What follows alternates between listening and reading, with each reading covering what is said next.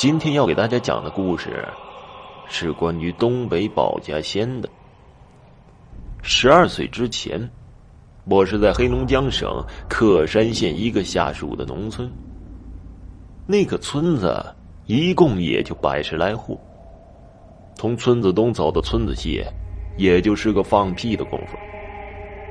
那年我九岁，放假的时候在北山跟我三大爷和二大爷家的兄弟放牛。那时候野草都非常的高。我们几个钻进去，只是露出了一个脑袋瓢，常常是一边放牛一边玩到傍晚。在我们那里，老人特别流行抽烤烟，所以我跟我哥哥们帮着穿烤烟，把穿起来的烤烟架在板杖上面。天快黑的时候，家长们招呼我们回家吃饭，我们几个小孩子就一人挥着一根烟杆边闹边往家里走。在我家东边有一个特别大的大沙坑，我们都叫它黄土坑，因为那里面是我们村子唯一一个产出黄土和沙子的地方。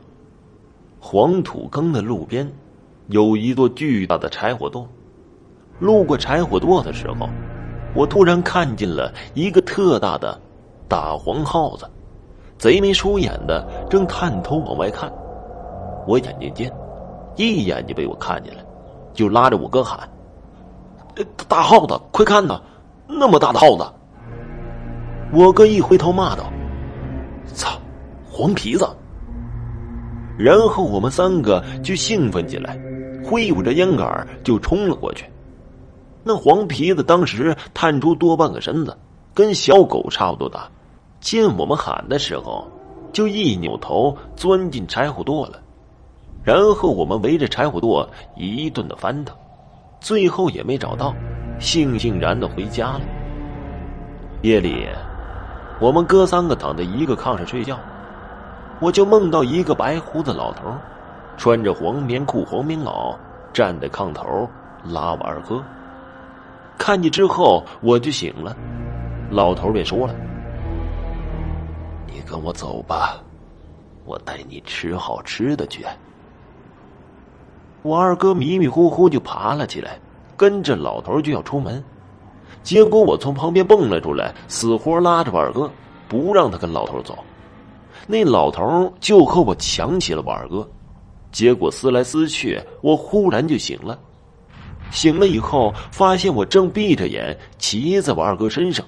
拽着我二哥的手腕子，使劲的往怀里拉呢。我一说我做的梦，我二哥一下就被吓哭了，说他刚才也梦到一个白胡子老头拉着他，要带他吃好吃的去。后来因为这个事儿，找了个出马的先生给看了一下，因为从第二天起，我二哥天一黑就发高烧，说胡话。出马先生来了，好一顿折腾。